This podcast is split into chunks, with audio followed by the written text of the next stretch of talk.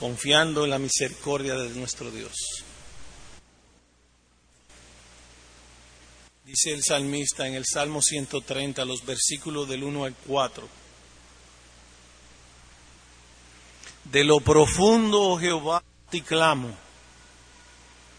Señor, oye mi voz. Estén atentos tus oídos a la voz de mis súplicas.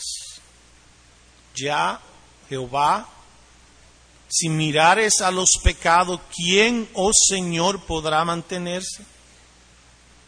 Pero en ti hay perdón para que seas reverenciado. Oramos. Bendito Dios y Padre nuestro. En esta hora alzamos nuestros, nuestras almas a ti en adoración y en alabanza por lo que tú eres bendito seas por los siglos de los siglos. Señor y Dios, y ahora que hemos de escuchar tu bendita palabra, nosotros te rogamos, oh Dios, que tú abra nuestros corazones con el poder de tu Espíritu de tal manera que podamos ver tu bendita gloria.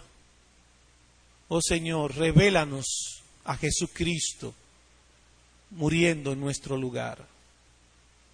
Oh Señor, te rogamos que cuando venga tu palabra y en nuestras vidas, al tú mostrarnos tu gloria, nosotros respondamos con alabanza, con adoración, de tal manera que vivamos vida que agrada en tu nombre.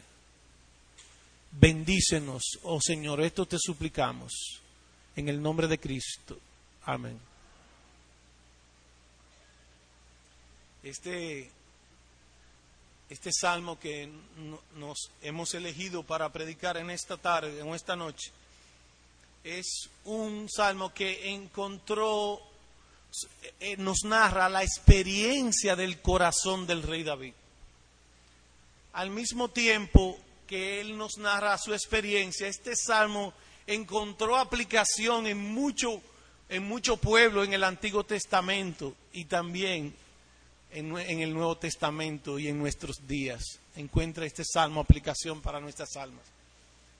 Estando estudiando este salmo, encontré que en una ocasión John Wesley entró en una catedral y este salmo estaba siendo cantado como un himno breve donde él estaba y quiso Dios abrir el corazón de Juan Wesley a la misericordia de Dios en Jesucristo y se convirtió. Dice también algunos estudiosos que este era uno de los salmos favoritos de Lutero, igual que el Salmo 32. Y si nos ponemos a seguir hablando, también eran unos textos favoritos del apóstol Pablo. Pero he aquí que el Salmo nos habla de la experiencia del salmista que acostumbrado a escribirnos en el libro de los Salmos, él iniciaba con, como narrando su experiencia de una situación de angustia, caída, de, de, estando en, en, el suelo, como decimos nosotros, él luego pasa a, a alzar su mirada por encima de la circunstancia y ver a Dios. Y ver a Dios. Estando el hermano Oscar cantando Santo, Santo, Santo, ciertamente en el transcurso de este salmo, el salmista, eh, en medio de su clamor, mira al Dios santo y justo. Y mira que eh, él, y dice el pecado no puede estar en tu presencia. El pecado no puede estar en tu presencia. Pero sencillamente el salmista nos revela que ciertamente si el pecado nos pone en una condición de angustia y de tristeza, él, él puso su mirada en Dios y dijo en el versículo 4, en ti hay perdón para que seas reverenciado. Dios se nos ha revelado en su palabra como un Dios santo y ciertamente Él tiene un registro de todos nuestros pecados. Pero he aquí que esta es su gloria He aquí que este es su deleite. fuerte, misericordioso y piadoso, tardo para la ira, grande en misericordia y verdad. Dios es honrado y adorado porque solo Él puede limpiar el pecado para que nosotros podamos estar en su presencia. E, es evidente entonces en este salmo, vamos a ver, que el salmista estaba en profunda angustia. Miren cómo, miren cómo dice el salmo en el capítulo, en el versículo 1, de lo profundo, oh Jehová, a ti clamo. Y ese es nuestro primer punto, un profundo clamor, un profundo clamor. El salmista se encontraba en una profunda angustia, tal vez por sus circunstancias, las, circunstancias que lo rodeaban en ese momento. Se sentía posiblemente en un estado de depresión espiritual. Pero con frecuencia, le decía, David inicia sus escritos hablando desde el suelo para luego dirigir su mirada en confianza a Dios. Dice de lo profundo. Esta palabra de lo profundo nos, nos es puesta aquí por el salmista como una metáfora para describirnos la, la condición de su alma. Miren conmigo, por favor, en el Salmo 69 para que podamos eh, entender más cuando él dice de lo profundo. Salmo 69.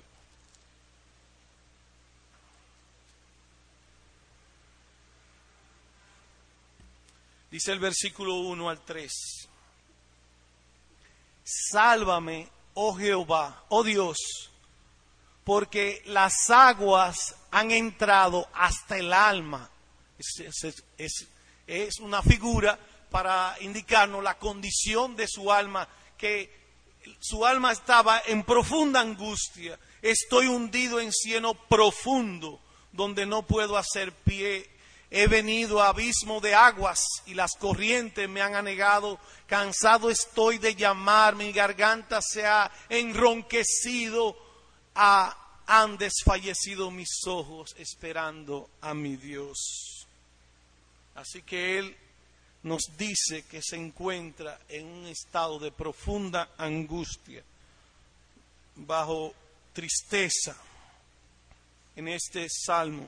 El punto es entonces que su alma estaba en esa profunda tristeza, pero en medio de todo esto y en medio de toda esa circunstancia que entendemos que eran circunstancias tristes, peligrosas para su alma, él no se quedó quieto.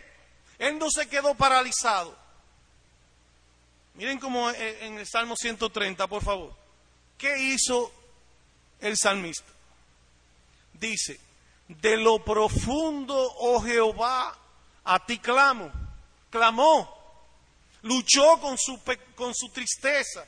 Versículo 2, Señor, oye mi voz, estén atentos tus oídos a la voz de mis súplicas. De manera que él no se quedó paralizado, sino que clamó a Dios en medio de sus circunstancias. Ciertamente que el salmista no se quedó paralizado, como le dije, él luchaba y clamaba a Dios en medio de su tristeza. Y su clamor, yo quiero llamar la atención a su clamor, que clamaba como si Dios se había ido de su vista como si le hubiesen robado a Dios. Sus circunstancias le robaron a Dios. Y él dice, noten otra vez los versículos, varios versículos de este salmo. Versículo 1, de lo profundo, oh Jehová, él busca a Dios. A ti clamo, Señor, versículo 2. Estén atentos tus oídos.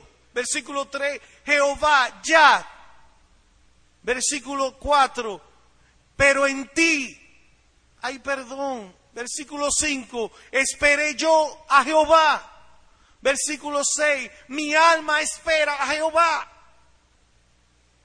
Él clamaba con este sentido, con ese clamor que, que, con un sentido de que como si le hubiesen robado a Dios.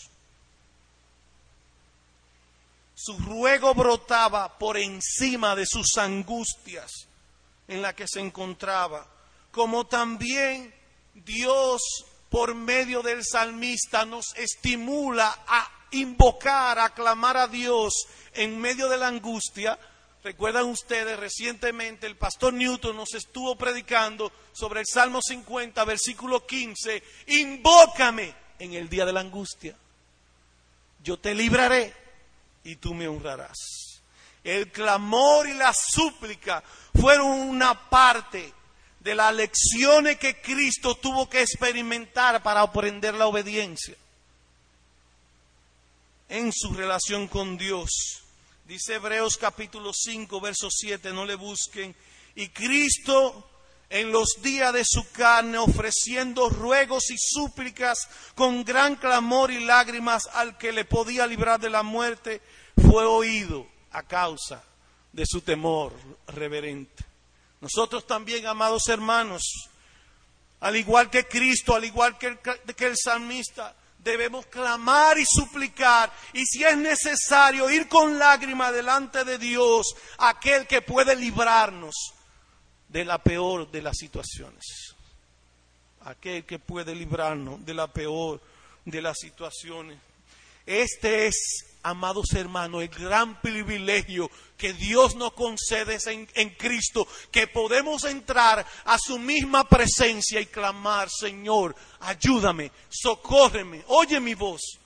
Este es el gran privilegio de la oración para con Dios. Alguien ha dicho con relación a la oración, es mejor hallarse en gran angustia y, y sufriendo, clamando a Dios, que en el alto monte de la vanidad y jugando. Eso dijo alguien acerca de la oración. Ahora le vamos a hacer una pregunta al pasaje. ¿Qué fue lo que llevó al salmista a esta profunda angustia? ¿Qué fue lo que llevó al salmista a esta, a esta profunda angustia? Y este es nuestro segundo punto, la razón de la angustia del salmista. Vamos a leer desde el versículo 1 y nos vamos a detener en el versículo 3. De lo profundo, Jehová, a ti clamo. Señor, oye mi voz. Estén atentos tus oídos a la voz de mi súplica. Jehová, si mirares a los pecados, ¿quién, oh Señor, podrá mantener? Entonces, es evidente por el versículo 3 que la razón de la angustia del salmista eran sus pecados. Ahora, noten Noten el versículo 3 otra vez. Jehová si mirares a los pecados. La versión de las Américas dice, si, mirade, si, mirares a las iniquidades. Si mirares a los pecados, ¿quién podrá mantenerse? De manera que su, su, angustia, su tristeza, la tristeza de su alma, no vino porque él tenía una gran deuda ni porque fue, le fue diagnosticado una gran enfermedad. Su angustia fue a causa de sus, de sus pecados. Él clamó bajo el peso, bajo las profundas aguas del pecado. Clamó a Dios para que Dios lo, lo librara. Señor, si tú tuvieras en cuenta las iniquidades, esto nos indica, amados hermanos, que el pecado fue su mayor preocupación. Fue su mayor preocupación en esta circunstancia. Esto fue lo que le hundió en lo profundo del sufrimiento y de la angustia. Esto fue lo que le robó la paz al salmista, el pecado. Esto fue lo que le robó, le robó la comunión con Dios. levantamos también otra pregunta. ¿Tiene Dios un registro de nuestros pecados? ¿Tiene Dios un registro de nuestros pecados? Señor, si tuvieras en cuenta las iniquidades, ¿quién, oh Jehová, podría permanecer? Quiero invitarle a que busquemos juntos en el libro de Job, capítulo número 10, para dar respuesta a esta pregunta, para ir dando respuesta. Job capítulo 10, verso 14. Dice Job, si pequé, tú me has observado y no me tendrá por limpio de mi iniquidad. Si fuere malo, ay de mí. Y si fuere justo, no levantaré mi cabeza, estando hastiado de deshonra y de verme afligido. ¿Toma Dios registro de nuestros pecados? Dice Job que sí, que Dios observa, que Dios sabe todas las cosas, Él es omnisciente. Él tiene un registro estricto en su justicia de todos los pecados. Otro texto en Proverbios capítulo 5.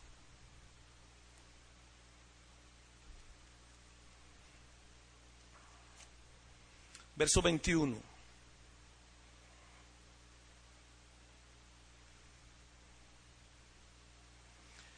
Proverbios 5:21 dice el sabio Salomón, porque los caminos del hombre están ante los ojos de Jehová y él considera algunas cosas que ellos hacen, no, todas sus veredas, prenderá al impío sus propias iniquidades y retenido será con las cuerdas de su pecado. El Señor lleva un registro de todas nuestras iniquidades, de todas nuestras maldades, pero hay que hacer una aclaración de orden aquí. Dios, amados hermanos, no registra los pecados de sus hijos para condenarlo, porque Dios en Cristo no es nuestro juez, es nuestro Padre. Gloria a Dios por ello.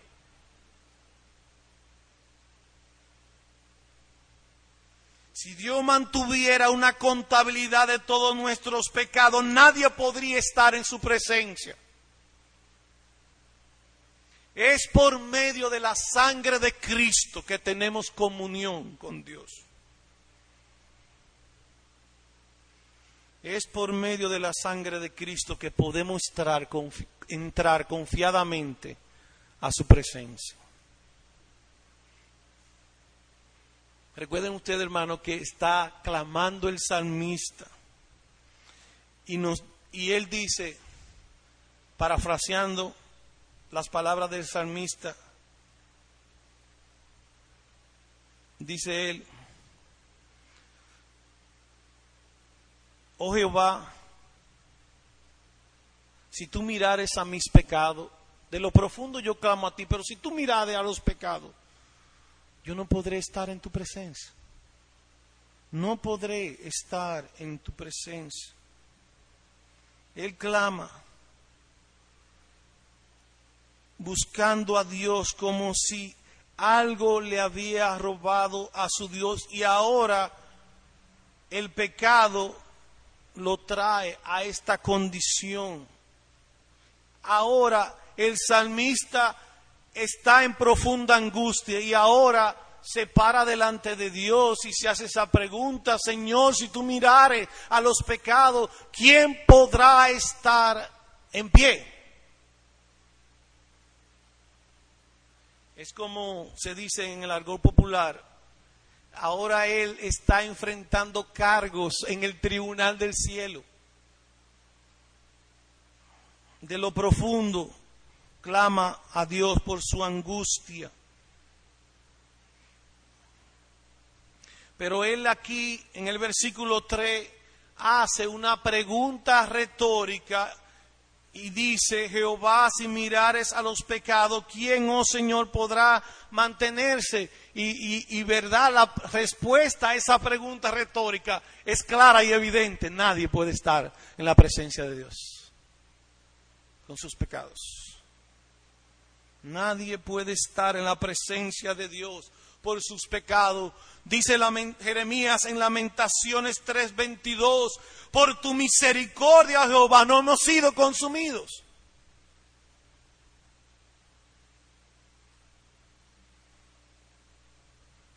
Ahora, eh, hemos dicho que el salmista estaba enfrentando cargos.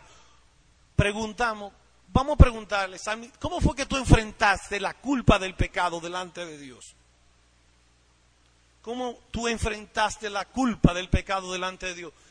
Y quiero decirle brevemente que vamos a explicar cómo él no enfrentó la culpa de su pecado, cómo él no la enfrentó.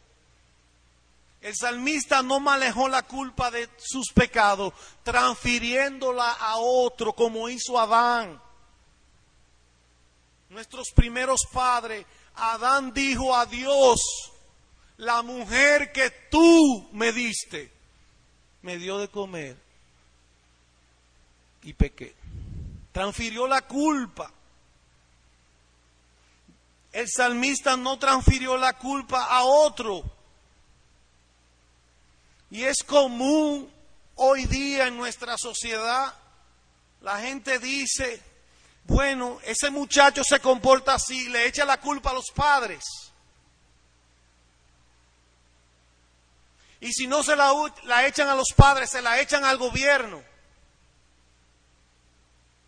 Y cuando un hijo de un papá se comporta mal en la escuela, que tienen que disciplinarlo, pero que ese muchacho, mira, esa muchachita no rompió un plato en el colegio. Ella, no, no habla casi. Y cuando hace un comportamiento malo, la joven o el joven le echan la culpa a los profesores y dicen ese colegio no sirve. No fue así el salmista. Él no transfirió su culpa.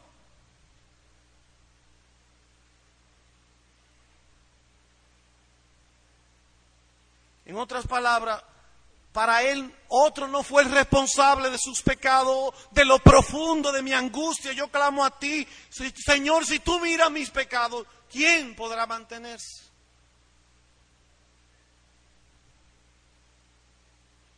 Hermano, nadie peca porque lo obliguen. Nadie peca porque lo obliguen.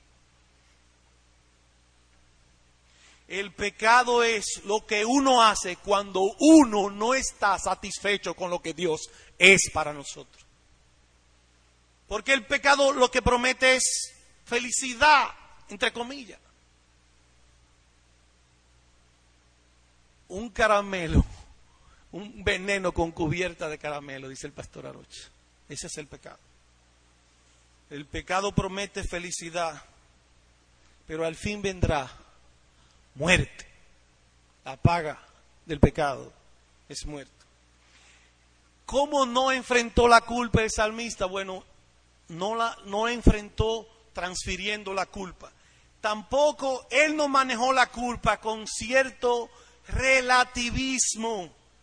Fíjate, eso depende, porque mira, yo no voy a ese lugar, yo, yo, yo soy un Superman espiritual, no, yo eso, esa forma de actuar y de esa gente que me acompaña, esa forma de hablar, eso no me hace a mí. Cierto relativismo. Pero eso lo hace fulano. ¿Por qué yo no lo puedo hacer? Evaluamos las cosas según los hombres la valoran, pero no según Dios, hermanos no según Dios la enseña en su palabra. Hemos repetido aquí varias veces, los hombres llaman libertad a lo que Dios llama libertinaje. Al pecado le llaman diversión. Así vive el mundo bajo esa filosofía del relativismo. Pero David no enfrentó la culpa de su pecado según el relativismo. El salmista nos enseña la manera correcta de manejar la culpa del pecado. Proverbio 28.3. Dice Salomón en Proverbio 28.13. El que encubre sus pecados no prosperarás, mas el que lo confiesa y se aparta alcanzará misericordia. Aceptó o admitió su pecado, confesó su pecado y pidió perdón a Dios. De lo profundo de mi angustia a ti clamo, Señor, en ti hay perdón para que seas reverenciado. La única salida que tiene nuestras almas en las profundas aguas de la angustia del pecado es admitir, confesar y pedir perdón a Dios. Admitir, confesar y pedir perdón a Dios. Hemos visto en primer lugar el clamor del salmista, hemos visto la causa de su angustia, el pecado, y cómo enfrentó el pecado. Vamos ahora a nuestro tercer punto, confiando en la misericordia de Dios. Vamos otra vez al Salmo 130.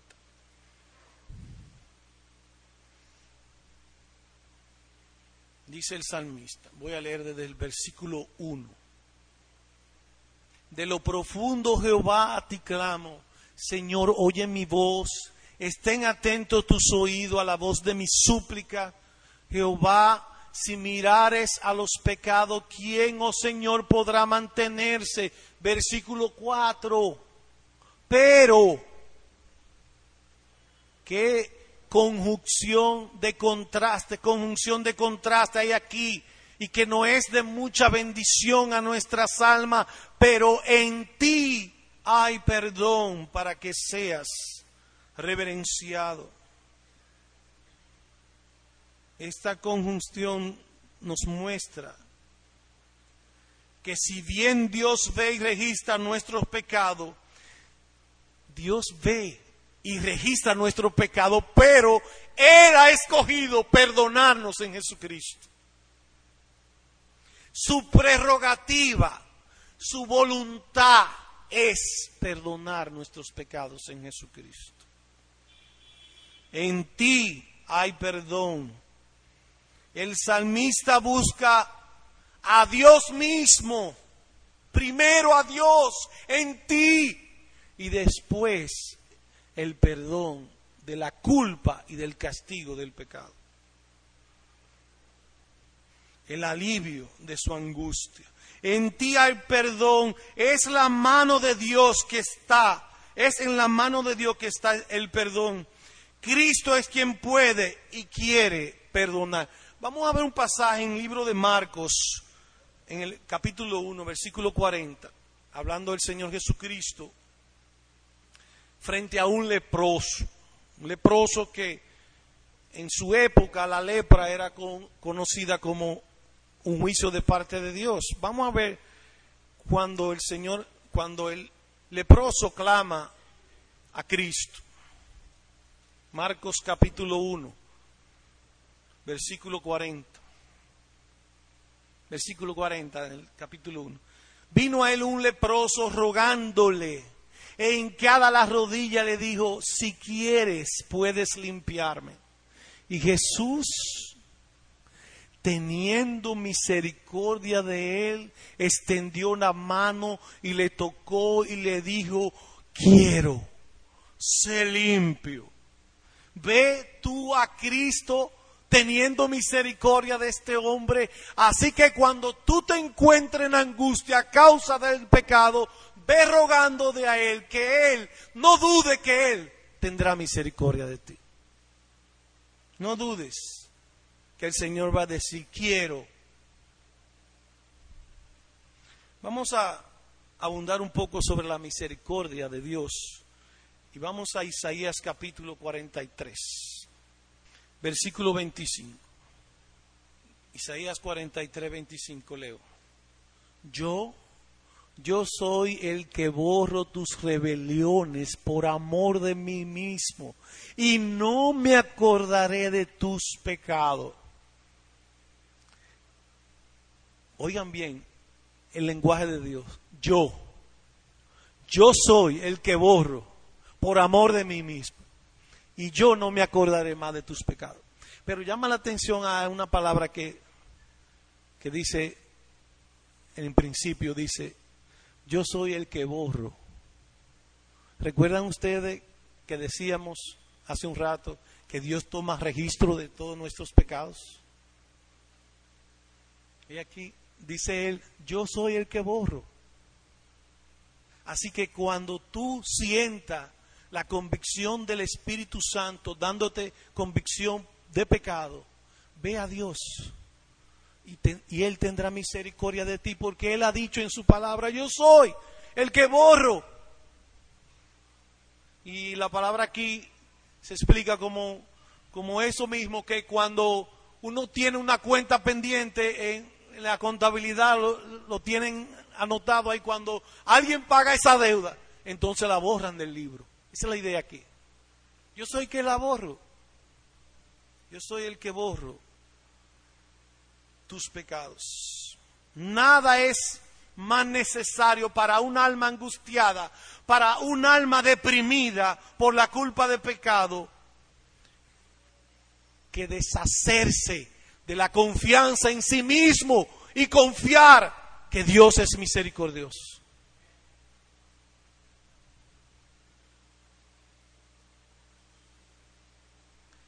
Nos inventamos muchísimos métodos, confiando en nuestras propias fuerzas, como decía el pastor Newton esta mañana,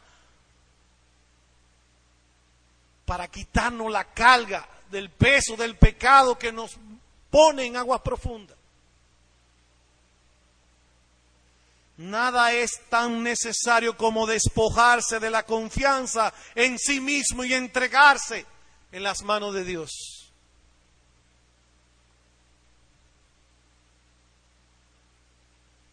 Hermano, para que pueda crecer y florecer la gracia del perdón de Dios en Jesucristo, tiene que despojarte de confiar en tus ídolos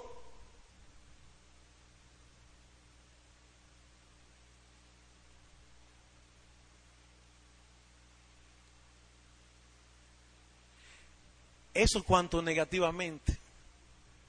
Pero si bien no hay nada mejor que despojarse de la autoconfianza, no hay nada que estimule más un alma para alabar y bendecir a Dios que saber que sus pecados son perdonados. Nada puede animarte más que saber que Dios perdona en Jesucristo.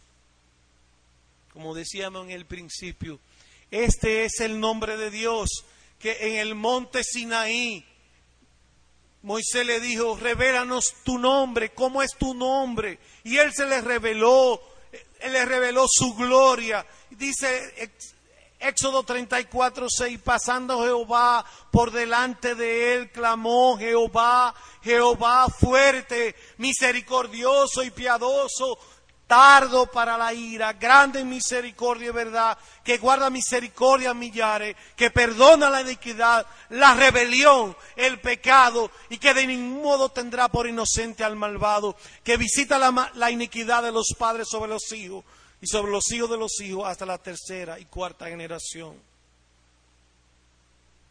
Hermano, el perdón es, es un acto de la libre gracia de Dios, de la libre y abundante gracia de Dios que redime, que nos redime de la culpa del pecado. Y digo abundante, ¿saben por qué? Porque fue un gran precio que tuvo que pagar nuestro Señor Jesucristo. El castigo de nuestra paz fue sobre Él, por su llaga fuimos nosotros curados. Vamos a ver esto en el Salmo 130 también.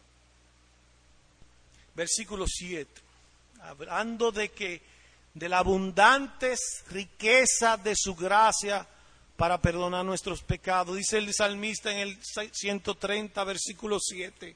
espere Israel a Jehová, porque en Jehová hay misericordia y abundante redención con Él. Abundante redención con Él.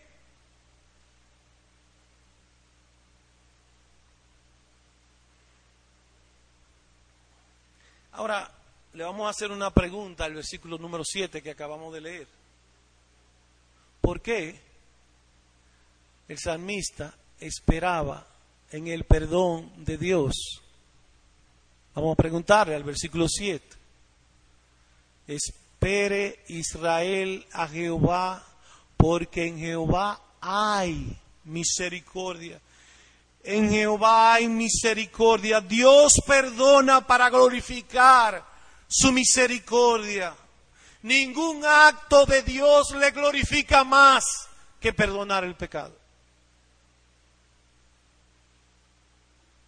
Es un honor, es un deleite para Dios perdonar el pecado. Dice un santo del pasado lo siguiente. El honor de un médico es curar los casos más desesperados de enfermedad y de heridas. El honor de Cristo es glorificarse a sí mismo perdonando el pecado. Efesios capítulo 2 versículo 4 dice, pero Dios, que es rico en misericordia por su gran amor con que nos amó, aun estando nosotros muertos en pecado, nos dio vida juntamente con Cristo. Por gracia soy salvo. La misericordia de Dios fluye a nosotros por los méritos de Jesucristo. Cristo, como le decía, pagó el precio para borrar nuestros pecados.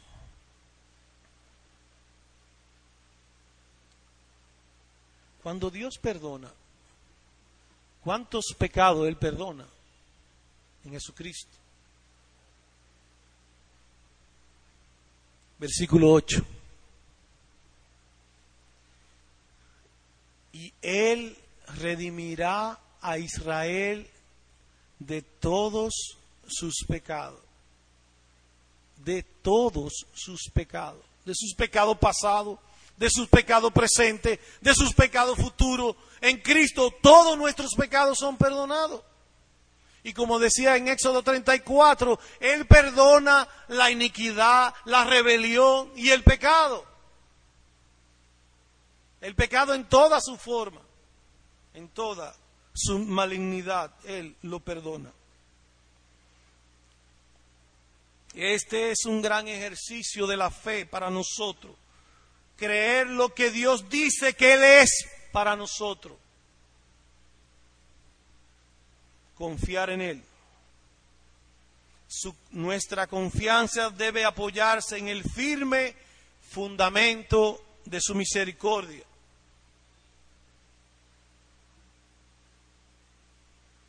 Ahora vamos a nuestro último punto y vamos a iniciarlo haciendo esta pregunta.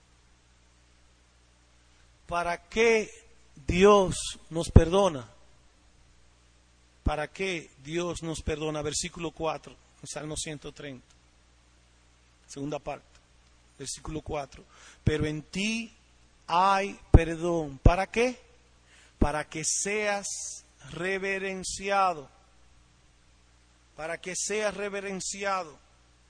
Hermanos, amigos, cuando Dios perdona nuestros pecados, es un estímulo para que nosotros le obedezcamos. Tú borra mis pecados, tú me perdonas para que yo te sirva. En ti hay perdón para que sea reverenciado.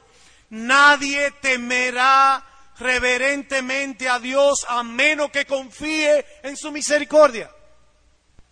Decía Juan Calvino, Un sentido claro de la misericordia y de la gloria de Dios promueve en nosotros buenas obras.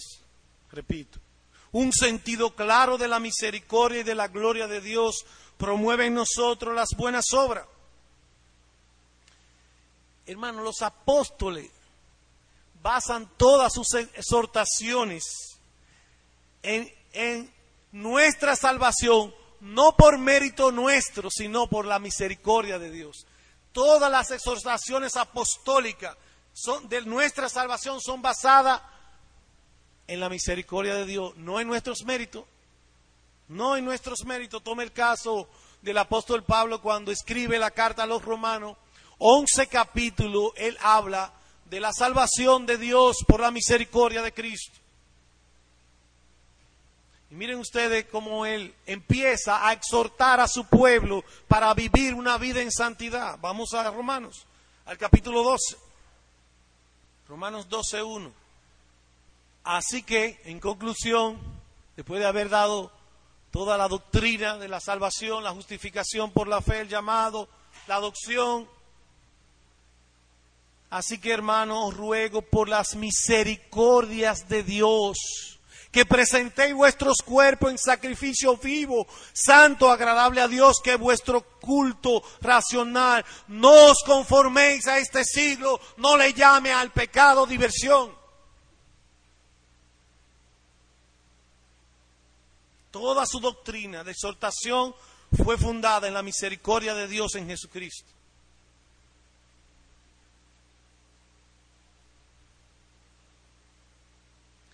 Dice el Salmo 130, versículo 4, en ti hay perdón para que seas reverenciado. Hermano, el fundamento de nuestra adoración es, de nuestra adoración es que confiemos, que creamos en lo que Dios es y en lo que Dios ha prometido para nosotros. En ti hay perdón para que seas reverenciado, para que seas temido, para que sea obedecido.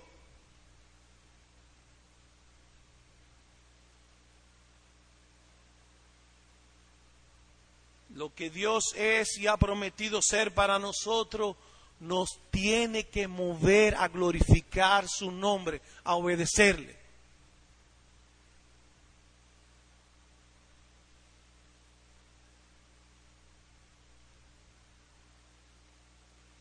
Esta misericordia del perdón en Jesucristo es una muestra del favor, de la gracia de Dios para con nosotros. Se nos da el perdón para estimular a los pecadores, para que no nos enredemos más en nuestros pecados.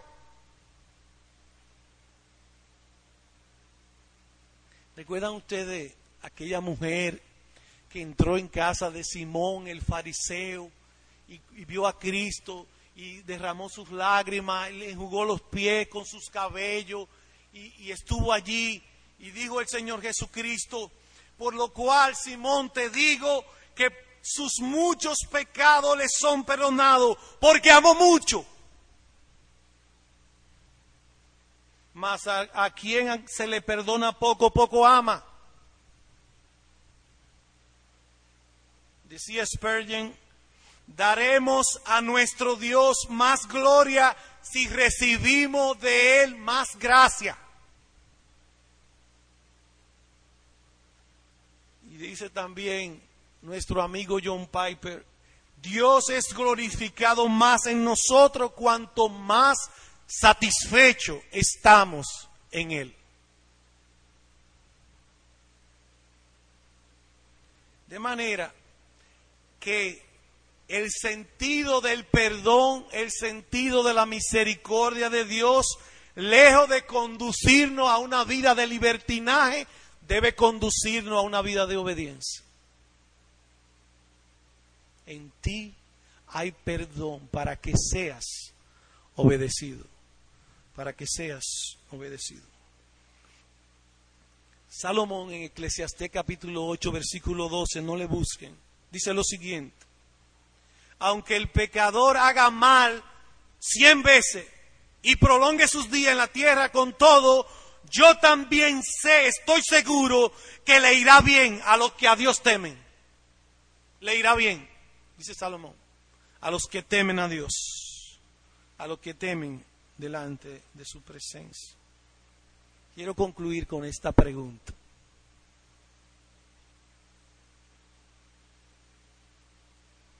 Hermano, amigo, ¿quién puede amarte más y bendecirte más? ¿Dios o el pecado?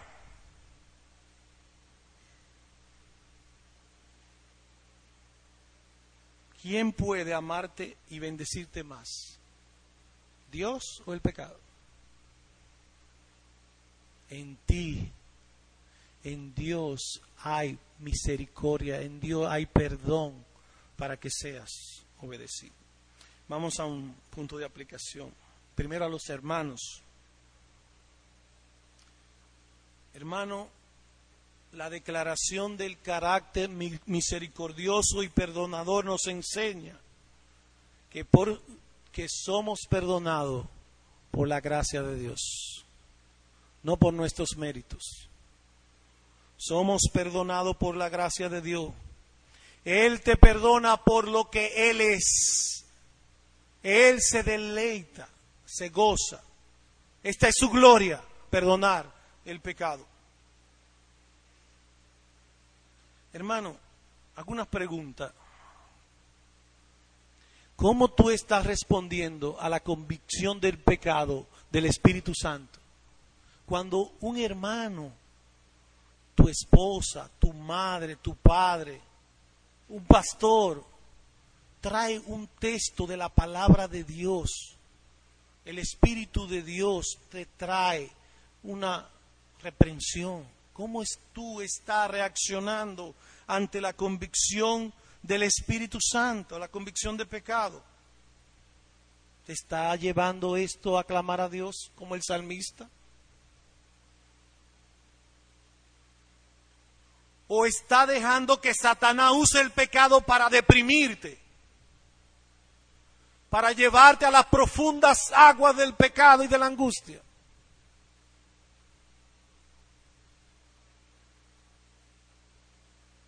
Hermano, aprovecha el remedio que se ha hablado esta noche. En Dios hay perdón para que sea obedecido. El que encubre sus pecados no prosperará.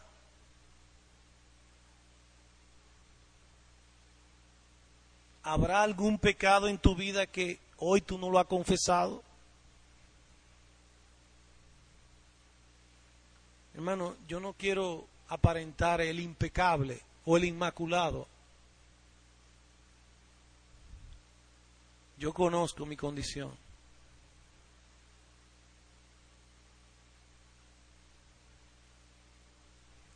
Pero tengo que hablar la palabra de Dios, ser fiel a Dios.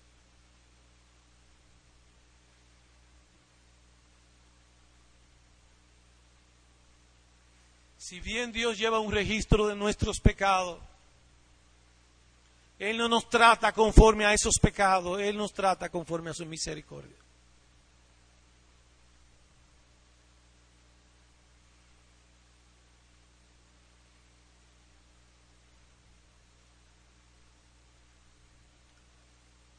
Confiesa tu pecado y apártate.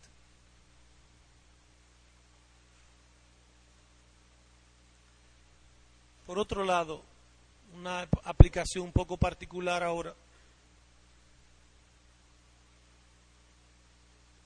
¿En qué te basas?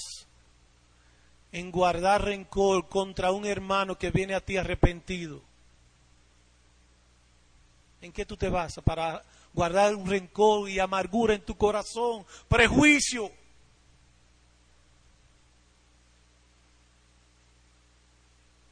¿Estás tú mostrando el carácter perdonador de Jesucristo? Pastor, es que me engañó. Pastor, me habló mentira. ¿Cómo usted quiere que lo perdone?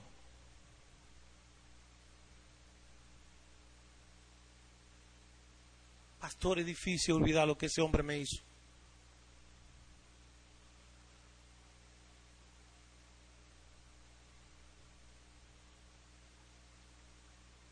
Así como Dios nos perdonó en Cristo, perdonaos unos a otros para que Dios sea glorificado.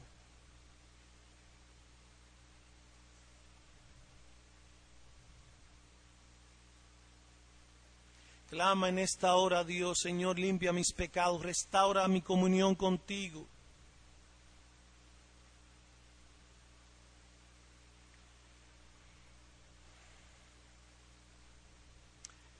A nuestros amigos voy a hablar ahora una breve palabra. Amigo, ¿te diste cuenta, tú que me escuchas, que todavía no ha entregado tu vida a Cristo? ¿Te diste cuenta que Dios toma registro de todos tus pecados?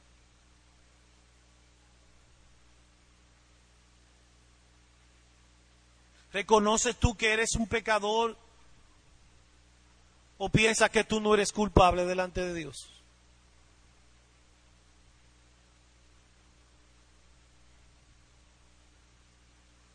Sabe que si mueres en tus pecados, Dios te echará fuera de su presencia.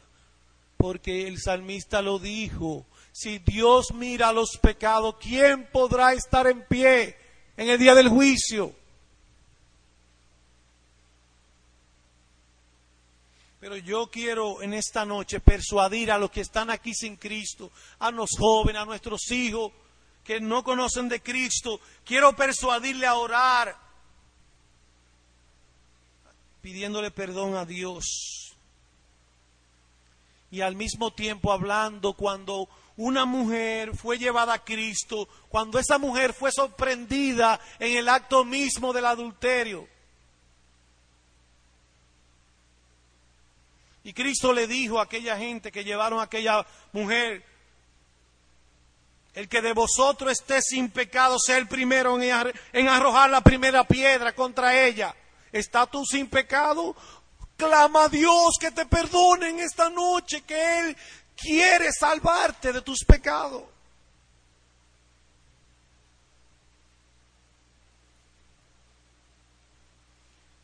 Pero como le decía, yo quiero persuadirlo a orar.